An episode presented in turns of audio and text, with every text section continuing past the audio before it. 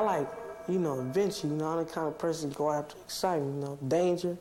You, know, can get kinda- killed though. I know that, but I was scared of dying, right? When you come close to dying, you know, it's even funner.